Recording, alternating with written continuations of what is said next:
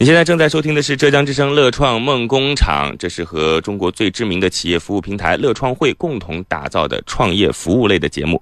在这档节目当中，每天都会有请到一位创业者和一位投资人，双方呢将会共同去探讨这个创业者正在践行的一个项目。如果投资人对于这个项目有兴趣的话，将会在节目当中对于这个项目来确定进行风险投资。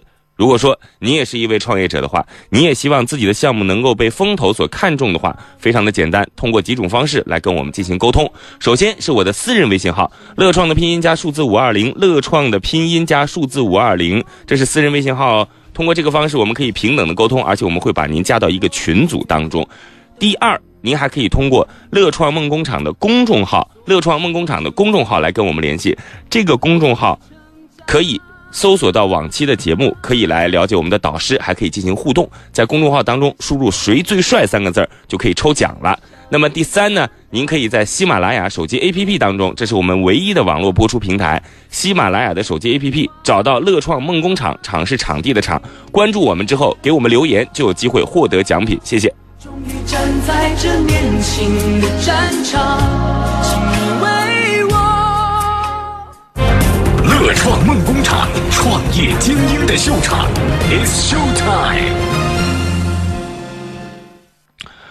好嘞，这个我们今天呢，其实，在开篇跟大家想讲的故事呢，如果取一个题目的话，叫做“喜欢 Big Bang 的人真的是属于非主流人群吗？”提出这个话题，其实也蛮有勇气的，因为要知道，Big Bang 的文化影响，在中国可能很多人不知道，但是。知道他的人，却是他深深的不可自拔的粉丝。为什么要提这个话题呢？因为最近我不是说在休息嘛，参加了一些和我们这样的年纪不同的社群的活动。首先，我去看了英雄联盟的现场比赛，这个中国区的总决赛，同时也看了英雄联盟四周年的现场比赛，看到了很多知名的队伍在上千人的体育馆当中。在粉丝的呐喊声中，然后完成了一项电子游戏，哎，对于可能很多七零后的人来讲，都是一件不可思议的事情啊！玩电子游戏竟然会有这么多的粉丝。我去看了在杭州，几乎你想花钱都不太买的票的 BigBang 的演唱会，现场的少女完全疯狂了。我前排的这个女孩，在整场演唱会当中，仅仅只让我看到了。VCR 的时间，也就是只要舞台上有人，他都是站在凳子上的。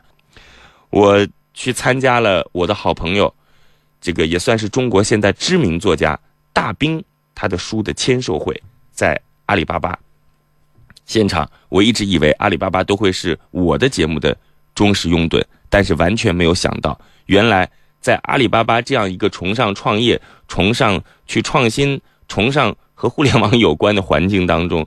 有这么多这么多文艺小清新的大兵的粉丝，在一个千人的礼堂当中，几乎已经全部挤满，而且对于大兵都属于是那种仰视的态度。于是我们不得不去考虑一个问题：喜欢这样亚文化的人群，真的是非主流吗？乐创梦工厂，创业精英的秀场，It's Show Time。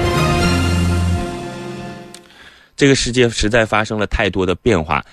由以前这种一元式的文化输出，已经变成了多元而小块化的文化输出。在这样一个年代，每个人都可能因为不同的际遇而遇到一个自己喜欢的那个文化因子，而这个文化因子又很有可能是别人所没有接收到的。于是，在这个时代，我们的人群基本上属于小块状的分子结构。那么，在这样的一个前提下，就不太。会再有曾经的那个非主流，因为已经没有主流了嘛。所以我现在回答了刚才的那个自己提出的问题，就是喜欢亚文化的人，在这个时代已经不会被称为非主流了。每个人都有自己一小块特殊的社群，这一定会是将来发展的方式。那其实对于创业者来讲，要做的事情也非常的简单，就是找到那一块看似非主流，但实际上。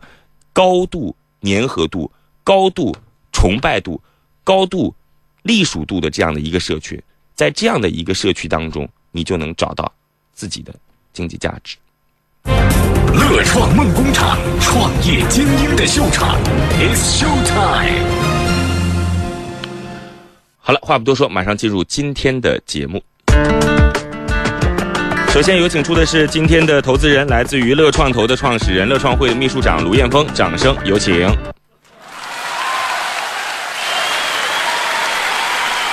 卢彦峰你好，崔丽好，这个你怎么来看待？就是现在的年轻人所崇尚的这种文化，基本上很多七零后或者八零初的人都已经不太看得懂了。这是社会经济发展的一种必然趋势，一种多元化的需求，文化需求。因为现在，特别是像微信时代一样，我们有很多的群，有兴趣的分组，在文化领域呢，也会产生这种每个人根据自己的细分爱好所形成的。你像你刚才讲的 Big Bang 啊，包括大兵啊，Big Bang，啊，对，都是都是都是这样的，对。这个，那我想问一下啊，就就七零后或者八零初的人，是应该花时间去体验这种文化，还是跟他们相对来讲远离一些也没关系？我觉得我是愿意去体验一下，感受一下这些一种社会的一种动态。为什么要跟你聊这个话题呢？其实这段时间我自己有一种感受，就是在不断的去贴近九零后的生活和九零后的文化。这个为什么要这么做呢？因为我想知道这个世界上到底发生了什么。但其实，当我这么做之后，我发现有些事情我们可能做了也白做。为什么这么讲呢？比如说我刚才讲 BigBang，花了时间了解了他们是谁，看了演唱会，我发现我根本对这件事情没有办法提出兴趣来，一点兴趣都没有。就可能我们已经不再会被这样的一些所谓外表看起来有很绚丽，但实际上并没有什么太多内涵的东西所吸引了。比如说大兵的书，他虽然是我的好朋友，对吧？我也看过他的书，我也花时间看了他的书，他身边记述的很多故事我都已经知道。但其实可能我们人生思考的方式和哲理已经不一样了。但是每个人关注的兴趣点是不一样的。嗯你只不过对这个领、这两个领域不太关注啊。对也许对你自己关注的领域，比如说创业，对，在这个领域里面，你可能对一些比较牛的投资人，嗯比如说妍妍啊，或者是其他的徐小平啊，这些人你比较关注，那你就成为他们的粉丝了。呃，是，其实我的意思是说啊，因为现在这种经济学，我们讲经常讲的一种粉丝经济嗯或者是小众经济学，其实就是这样的，就每个人找到自己跟自己兴趣或能够产生共鸣的一群人。对，其实我的意思是，刚才就你现在的一个态度来发表了自己的观点。就你刚才说，像你这样的人很多，不是一个，所以我会问你这个问题，就是你现在对于这种自己看不懂的九零后文化是一种什么样的态度？你的态度是你愿意去尝试，而且甚至愿意去花时间去尝试，对不对？这样的人很多，因为其实像你这样的人，心中会有一种焦虑感，就是他不知道那些九零后在干嘛，他希望弄懂他们，对不对？对，但其实我想跟你表达的是，花了时间，所谓去尝试弄懂，可能第一还是没弄懂，第二弄懂了以后真的觉得很无聊，所以我自己可能恪守的，今后啊，可能我会去挑和我领域相关的九零后在做什么，和我领域无关的九零后在做的事情，我就远观而不近玩了。但有些就这个每个人的需求真的是不一样的。嗯你可能就专在一个领域里面，那我们对我们来说可能是有广泛的兴趣爱好涉猎的啊。好嘞，我们今天就两个人这个话题不聊下去了啊。这个今天聊到就是前段时间花了点时间去了解了一下现在这个新文化到底有什么样吸引人的地方，反正有收获啊，同时也会有我个人的一些理解。我们马上来邀请出今天的创业者，掌声有请，来自于极昼境外旅行的创始人姜丽。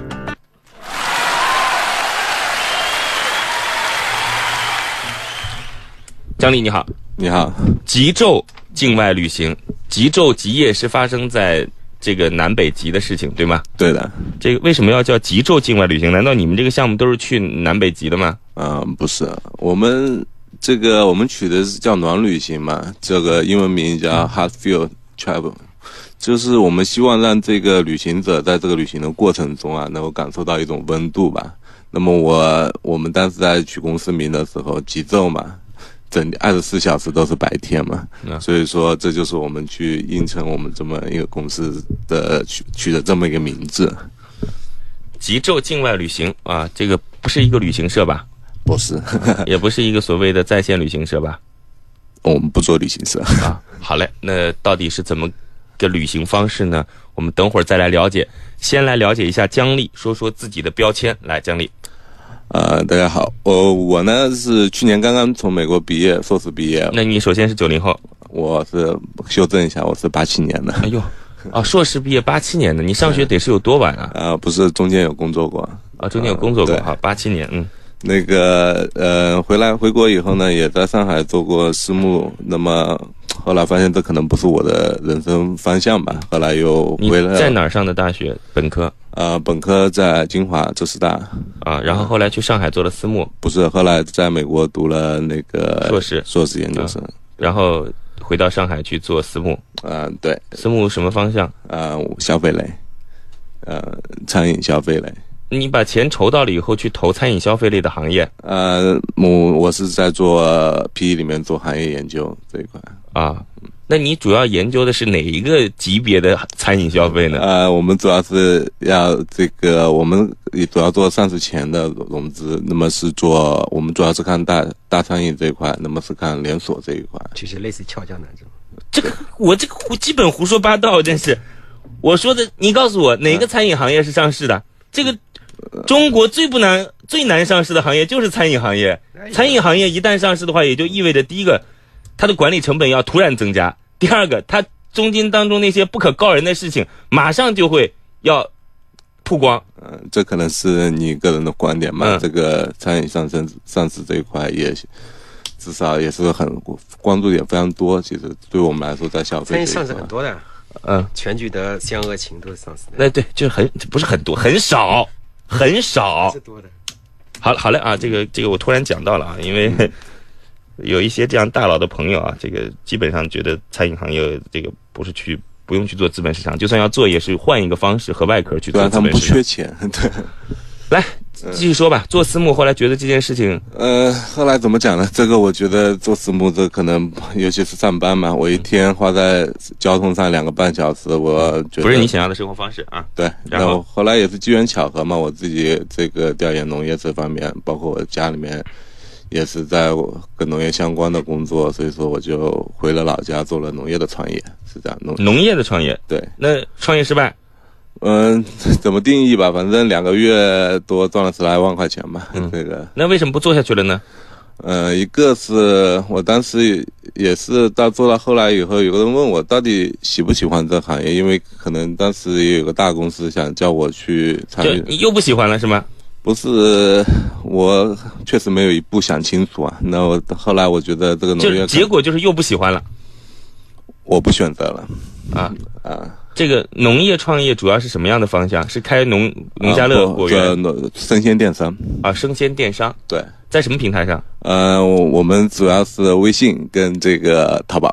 啊，厉害啊！两个月还是赚钱，还赚了十多万块钱。哦，那我们丽水的东西特别有特点，这产品好嘛，过硬嘛。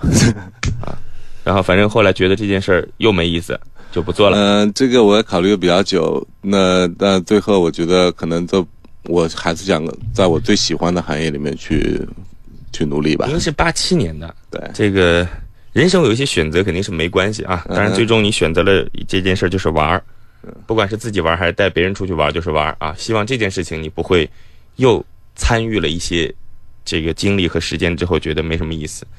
嗯，这次想清楚了吗？我只能说我现在想清楚了，明天的事情我真的告诉不了你。你你你现在的这个个人感情状态是呃，呃，我们还聊这个话题呢？呃，单身，这啊，这很正常，和你的性格还是蛮符合的。呀，不要这样。乐创梦工厂，创业精英的秀场，It's show time。好人大概已经知道了啊，还是有着相对来讲比较丰富的背景和履历的。那么说说自己的项目吧，极昼境外旅行到底是一个什么样的项目？啊，这样我们要做是一个，好吧，呃，确实是一个平台。嗯那么我们要对接的是两方面的，一方面是在美的留学生，他能够为我在我们平台上提供一个目的地旅行的项目，并最后去实实施。那么另外一方面是我们的赴美的游客，他只要在我们平台上选择这些个性化的定制的旅行项目就可以了。这样讲的还清楚吗？呃，我们大概已经知道了。呃，其实之前有过类似的项目，这是一个这个我们可以称之为 person to person 的这样的一个项目，对吗？对，就是我们在中国有出行需求的人，在你的平台上找到当地的旅行规划师，对他给你做一个特色的旅行项目。在美的旅行规划师，他们基本上都是在美的留学生。对我们主要是切入以大学生呃，在美大学生为切入口。呃，这个反正现在，呃，不管是认知英语也好，这物理空间英语也好啊，这个我们自己的时间英语也好，等等，都可以拿出来卖了，对吧？他们这个等于说是第一属于时间英语，第二属于自己的这个当地的经验英语，对不对？对。然后来跟去美国旅行的大陆游客、中国游客来进行价值的交换，对吧？对。好，大概已经知道了啊，就是你在网上去美国玩，你自己人生地不熟的，要有一个相对比较熟悉的感觉的话，可以在他的平台上来挑这些旅游规划师，这就是他想做的事儿。我们之前其实有一个项目叫做“收留我”啊，它是主要是在中国的做这种管培生的。好的，我们来先听听投资人对于这个项目的态度怎么样，觉得有意思吗？乐创梦工厂，创业精英的秀场，It's Show Time。老罗，来，这个首先对于这个项目做做自己的评价吧。我觉得他选择这个行业来行业来讲呢，目前来说还是比较热的，因为二零一五年基本上是一个个性化深度游的一个呃大年啊，而且跨境的这种旅游电商啊也是比较火的一年。它切中这个市场呢，我觉得这个市场机会还是存在的，关键就是看看他怎么以什么样的模式来做这个东西。等会儿你可以多提一些问题，我们先问一些基本的概念。我问一下创业者，就是你自己有没有计算过，今年或者说在接下来几年当中，赴美旅行它的整个市场份额大概有多少？呃，这个一四年的数据是两百七十万人，它的这个人均消费呃七千美金，这个是一四年的统计，呃一四年的统计，那也属于一个千亿级的市场了。对，嗯，但是我们是其中的一部分细分嘛，七千美金里面包含了大量的购物啊，嗯。这个包括传统的这个酒票、酒店、机票。我们对我们这个预估的话是大概是我们认为是在百分之五到百分之七会是一个目的地旅行的一个消费。好，老罗来提出你的一些问题，对于这个项目极昼境外旅行。我觉得这个项目就是你目前来说，刚才交流时你是采用 Uber 模式在做这个是吧？嗯，对的，我们是以共享经济为核心的做的这么一个模式。因为对于 Uber 模式来说，它这个两端的资源的整合是比较难的。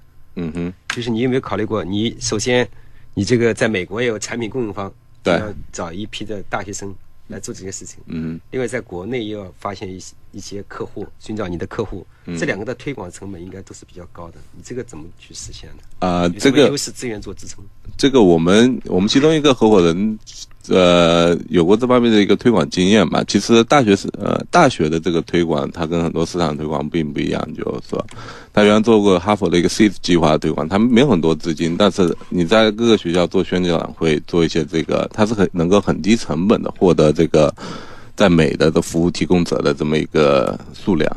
那么在 C 端这一块，呃，在直接这个消费者终端这一块的话，我们也没有特别特别好的办法吧。但是我们会从两方面，一个我们会做自媒体，这个去低成本的获得这个客户；第二方面的话，因为父母游客非常集中，他一定要去大使馆，他一定要去继承。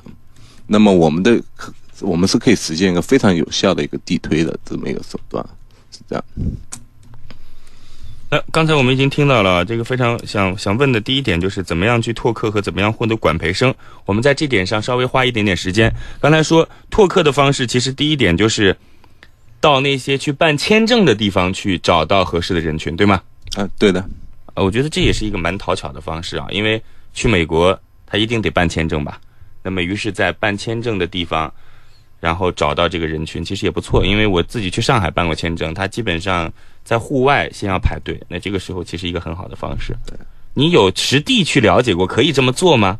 还是现在仅仅停留在自己的这种假想当中？呃、这个我们确实有可能面临城管来了，我们要逃这件事情，对吧？但是这个它呃，它一定有一个合规的一个方法去做这件事情，包括在机场，其实这个也是跟成本直接相关的。那么我在机场做这个地推，我是在机场大厅内呢，还是在大厅外呢？这个包括在这个休息室呢，它这个这个都有各自的成本都不一样，就是说。啊刚才想怎么拓客啊？这里其实我突然想到了一个，这个可能现在你们这个平台还处于一个设想的状态，对吗？呃，是的，所以就是听到这儿我们就知道了嘛，因为关于怎么去拓客的这件事情，其实还停留在想象。那么这个平台本身肯定也就只是停留在想象的这样的一个空间、一个状态当中。这个我们这个确实，这个这个我们主要是现在只做了后端这一块，这并没有完全这个还是进入运营状态。它现在产品还没，客户端还没上线。对，你现在是准备通过什么样的方式让大家在平台当中来进行内容的沉淀和交流？是微信还是 APP？呃，我们呃，我们现在是这个，我们都是以这个网站的形式，我们和这个，我们现在还是一个人工，在这个和一些我们比较熟悉的学校的学生啊，最终你的产品展示出来是在微信公众号上，还是在 APP 上、啊 APP 上，在 APP 上。对那这 APP 什么时候能出来？APP 的话，可能要到十一一月到十二月底。现在有在开始做这件事吗？啊，后端在搭建了。啊，已经在开始搭建这件事情了。对，好，刚才拓客的第二个问题是，其实你一个是在一个相对赴美人群比较集中的场地，第二是你准备做自媒体，是怎么个做法？呃，是这样，我们这个这个我们会把我们这个我们具体的服务内容做媒体的这个展示，那么也会把我们的创业过程分享给大家，那么是主要是做一个旅游加创业的这么一个自媒体。你真的觉得这个自媒体会有什么太大的影响力吗？这也是你自己拓客的一种方式，我也是醉了。好了，在这告诉大家，乐创的拼音加数字五二零，这是我们的私人微信号。乐创梦工厂是我们的公众号，喜马拉雅当中可以收听到我们的节目，欢迎大家来跟我们互动，而且会有奖品哦。马上回来。乐创梦工厂，创业精英的秀场，It's Show Time。今天的创业者叫做姜丽，他做的产品叫做极昼境外旅行。今天的投资人卢彦峰，乐创梦工厂首席导师，乐创投的创始人，乐创会的秘书长。来，掌声欢迎二位。在之前一点点的时间当中，我们已经了解到了这个项目做的是 person to person 的这个平台化资源对接的一个境外旅行的 APP，但是到现在为止，这个 APP 还不能呈现给我们，要到十一月份的时候才全部完成。现在正在做一些事先的准备，不过也没有关系，我们可以先做一些了解。像卢彦峰他们对于这种早期的项目也是会有关注的。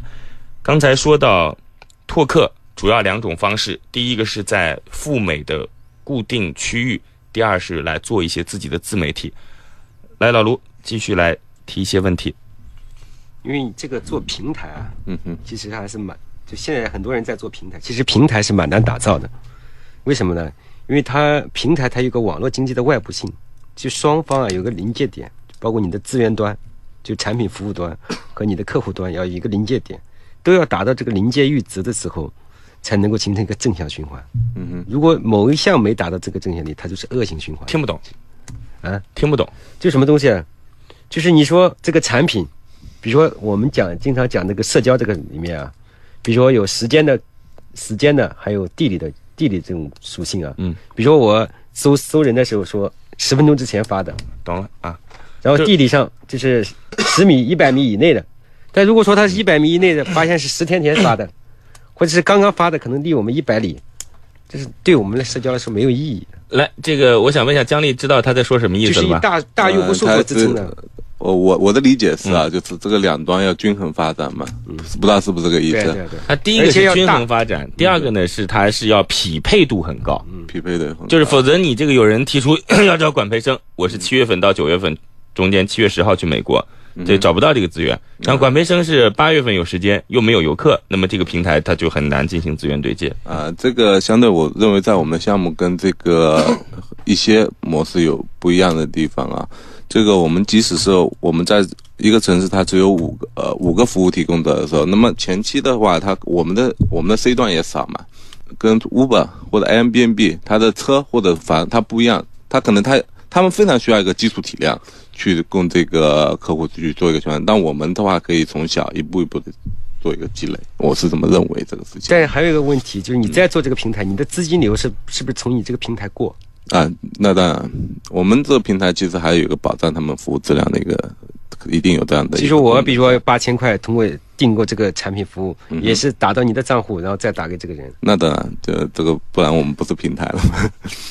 这一步完成这个想完成这一步还是比较难的，呃，难在哪个地方？因为很多的话基本上以信息撮合为主的，因为让他在你这个平台形成一个支付的习惯还是比较难。那这个你如果说 OK，你在国内你就定了在西雅图的这个这个叫做旅行项目，你现在你不把钱打给我的话，那是到时候谁来保证他会不会来接你，会不会来保证的服务质量？这其实就我们平台就是要去保证它的这个这个服务的提供跟他服务的质但。这样的话，其实你的门槛太高了。就是比如说我有这个兴趣，然后到产生支付这一块，销售漏洞漏的很多的，漏掉的很多的。呃比如十个人里面可能有但他一个人、必须得这两个人完成么做呀，对，但他必须得这么做呀。我刚才问了这个，就是老卢，他问的比较深了啊。其实我还是想听到一些创业者他基本上在开始的时候怎么布局、怎么思考的问题。第一个是拓客，我们刚才知道了啊，一个是在一些固定的场所，这已经算是给我们一些提示了。很多创业者其实也可以通过这种方式去思考怎么获得自己的种子用户。那个自媒体那个，我基本上个人评判觉得不太靠谱。你你你能不能有一些特别的点告诉我你的自媒体是怎么做的？呃，我们自媒体的话，因为我们这个团队将来个我们在美国的这个团队将来会把这个非常有趣，就是说它的在我们会介绍我们各各条很有趣的这个旅行项目，就是说，因为你比不管是你去爬雪好山，知道了。这是在美国有什么好玩的地方？对，这是什么样的达人可以陪你？对对对。那么另外一方面的话，我们也会把我们创业过程进行一个分享，是这样子。对不起，我这实在是没有办法相信。老卢，你觉得这种自媒体能够成为拓客的方式吗？也许他策划的比较好，通过众筹啊这种形式，应该还是可以对，可能是他说的可能很很简单吧，就是啊，好产品还是可以会获得追捧的。对好，这是一种。当然，他这样的成功不一定是你能借鉴得了的。这个做好自媒体这件事情真的是太难了。我刚才没有听到一个很好的点子，起码是。啊，因为我刚才在楼下的时候听你讲，你说是弄几辆房车，然后在美国一路游过来的见闻这种。我因为我也回避这个现在来讲这个事情吧，因为我是这个这篇文章我在大概在月底的时候会推出来，是这样子。好，这个就是在节目当中有所保留。其实我觉得，既然都要做自媒体了，在媒体当中有什么好保留的？不但不应该保留，老卢现在还应该去说，对不对？对就是我要做什么东西，大家要期待，在某些节点上呃告诉大家对我来。说，我要把它准备好，因为确实里面还有一些细节现在还在我。因为其实嗯那个之前中国有一批小朋友们做了一个叫做“绝不回头”还是叫什么样的一个房车旅行，当然最终燃并卵啊，这个也到后来一半就回头了，但是当时还是引起了很大的轰动的啊。好，这个拓客我想知道啊，这个你也已经讲了。其实我想知道还有一种方式是如何获得在美国的这种旅游规划大使。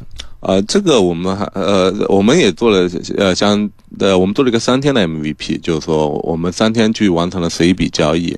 那么在这过程中，我们也联系了这个学校呃各个学校，联系了一些人。其实获得 B 端的这个成本非常低，因为本身我们这个对对这服务提供者他是很有吸引力的，就是说。一个它非常有趣，那么他们大家都很觉得这东西很有趣嘛，很想参与这个事情。第二个，它本身收益相对来说比你在美国打工要高得多。你送外卖一一一天可能四十美金，但是你做这个的话，本身很有趣。第三个其实是美呃，在美学生他也有这种社交，更了解国内的这个需求。老罗怎么看？他觉得获得当地的这个旅游规划大使很容易，你怎么看？但其实他虽然集中啊，就学校竞争，但是其实我觉得发展起来应该是比较难的。其实我觉得这里就有几个问题。嗯第一个问题是集中，也就意味着你在某些点上是人很多，嗯，老卢，也就意味着有很多空白区域。游客不可能是去美国大学游的，嗯，对吧？你在游，你就是在这个学校的城所在的城市哦，可能是有中国留学生，嗯哼，可能在学校周边的某些这个知名的景点或者知名的旅游胜地有大学生，但是那些除此之外的地方怎么办呢？啊，一个是没有大学生的地方，中国游客基本上不太会去，这是一个。第二个的话，他这个他在这大学在这个 没有大学生的地方，中国游客不太会去。呃，我不是你听我讲，嗯就是说有些偏的城市，比如中部的城市，那确实游客去的非常少。那么它有一定的比例。嗯那么第二个的话，它是这个学，他不是带你去学校玩啊。嗯那么他是这个学校的人，他完全它可以覆盖这个我我知道，我知道，我知道它覆盖周边。嗯也就是说，其实你认为学校所覆盖的这个旅游景点嗯和游客要去的这些旅游景点是重合的，是吗？嗯、当然，它是覆盖一个城市的一个旅游啊。好嘞，这个是刚才我们创业者给我们的答案啊。另外，其实我还想知道，就你大概一天的规划或者陪玩的价格是多少钱？呃，我们定在一百美金。呃，六百块钱人民币。老卢怎么看？觉得应该还是比较高的。我也认为是应该是比较高的。呃，这个是一个是我想讲，一个是根据具体项目来。那么实际上这一百美金高不高是看提供了什么。嗯，我们认为我们提供的是复合型的一种资源。那你告诉我能提供一些什么？我能够提供人，他这个一个是他来一个人，第二个他提供他的这种知识，还有他的这个你住你来回交通，他会帮你解决吧。就我们他是带车的，大留学生一定有车吗？呃呃，基本上都有。除了波士顿，嗯那个纽约这种地铁公共交通比较的，绝大多数都是有的啊。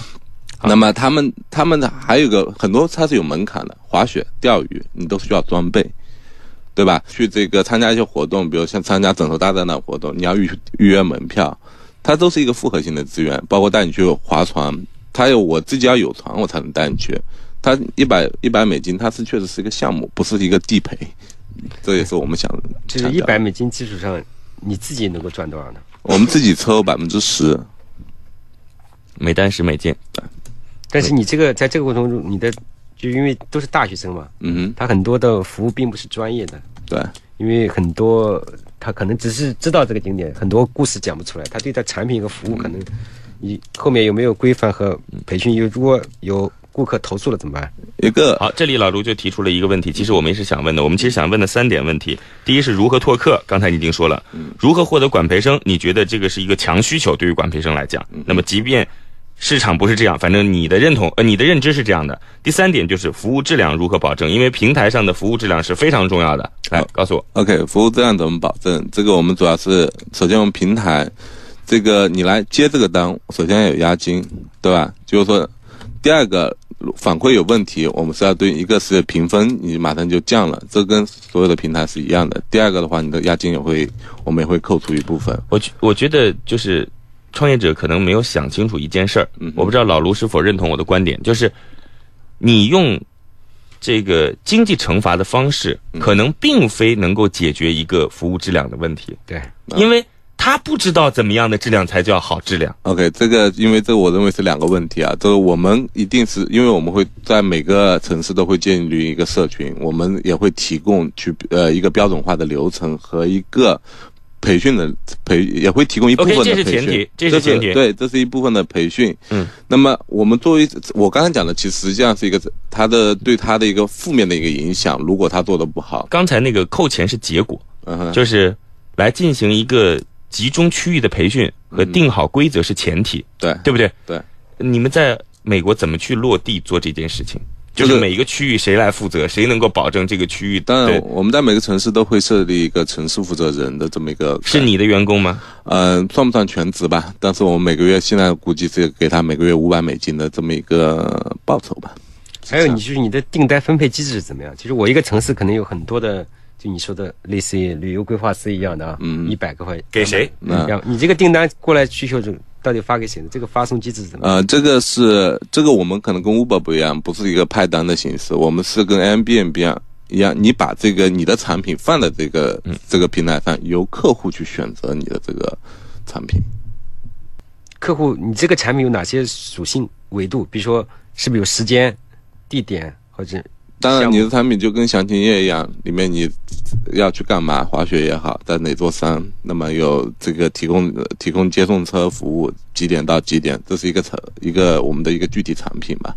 那么有这个是由我们的在美留学生来做这件事，他自己来做，我们会为他做一些图片啊、文的文章的一些这个标标化。那么他来做这个事情，他就把他的产品放到我们平台上，由客户去选择。